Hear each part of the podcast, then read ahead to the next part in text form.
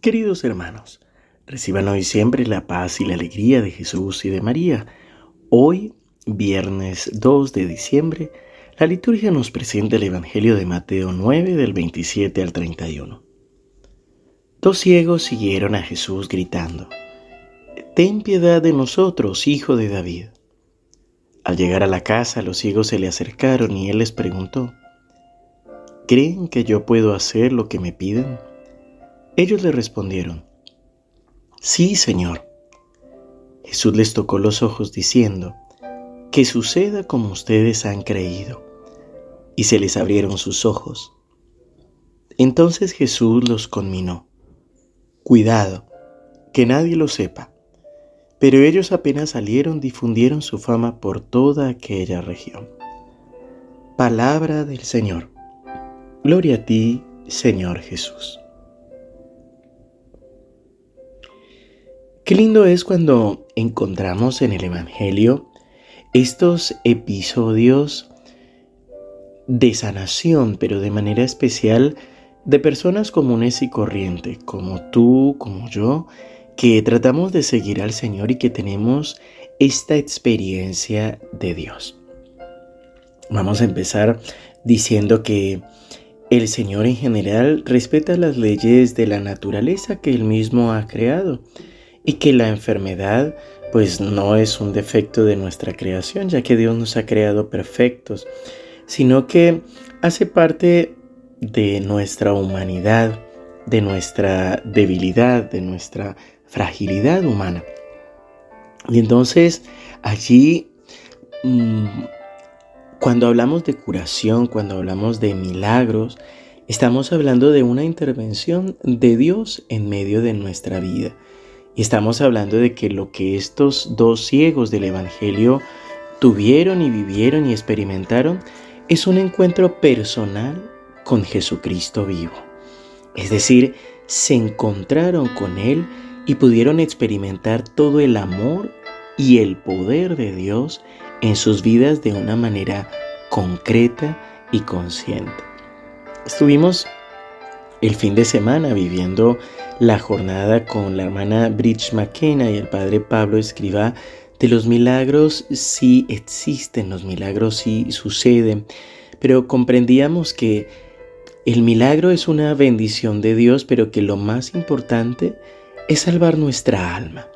Es decir, mm, hoy te quisiera invitar a que oráramos pidiéndole al Señor no solo la sanación de nuestros ojos, especialmente por aquellos hermanos que tienen problemas en su visión, sino que le pudiéramos pedir al Señor la gracia de abrir también los ojos de nuestra alma, es decir, de poder abrir nuestros ojos espirituales para poder descubrirlo, para poder también ver nuestro pecado. Muchas personas a veces cuando se van a confesar se encuentran con la dificultad de decir, yo no tengo pecado, no, no, no robo, no mato, no le hago mal a nadie.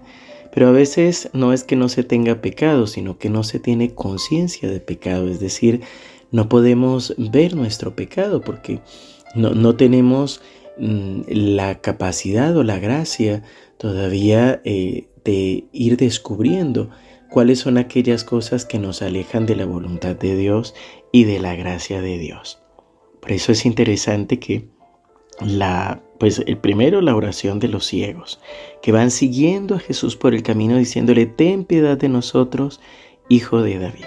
Lo primero es la importancia de nuestra oración diaria y sobre todo de pedirle al Señor que tenga compasión de nosotros y pedirle que nos sane y que nos libere. Segundo, Jesús les pregunta, ¿Creen que yo puedo hacer lo que ustedes me piden? Y esta es una muy buena pregunta porque a veces nosotros podemos pedirle al Señor que nos sane, pero es posible que nuestro corazón y nuestra fe no nos acompañen mucho.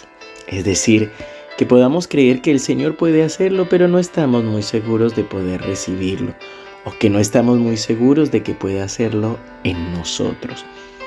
Y aquí la respuesta sin duda de los dos ciegos es sí, Señor. Y aquí Jesús es donde se atreve a tocarlos y a decirles que suceda como han creído. Y aquí se les abren los ojos. Por supuesto, la fe es un regalo de Dios y es necesario pedirla todos los días. Pedirle al Señor que aumente nuestra fe, que fortalezca nuestra fe, que nos conceda con el Espíritu Santo una fe carismática que nos fortalezca, que nos haga creer contra toda esperanza.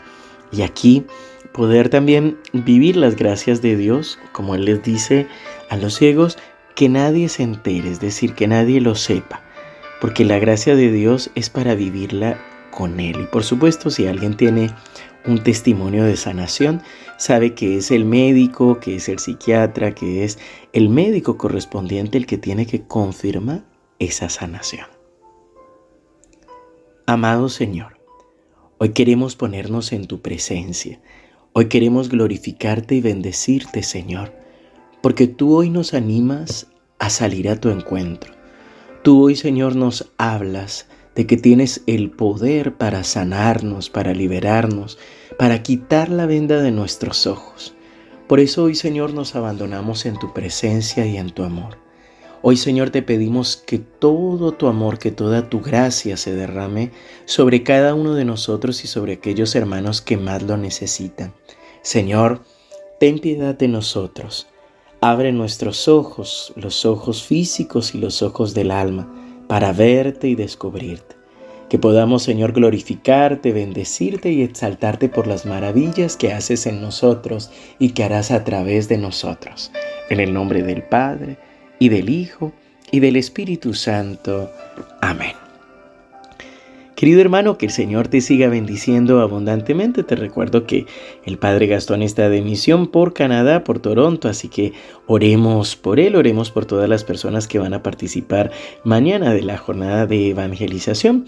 Te recuerdo también que estoy junto con el hermano Nicolás en la ciudad de Resistencia. Hoy estaré dando la Eucaristía por enfermos y afligidos en la localidad de Las Garcitas. Así que seguimos unidos en oración, pidiéndole al Señor que te bendiga y que nos bendiga.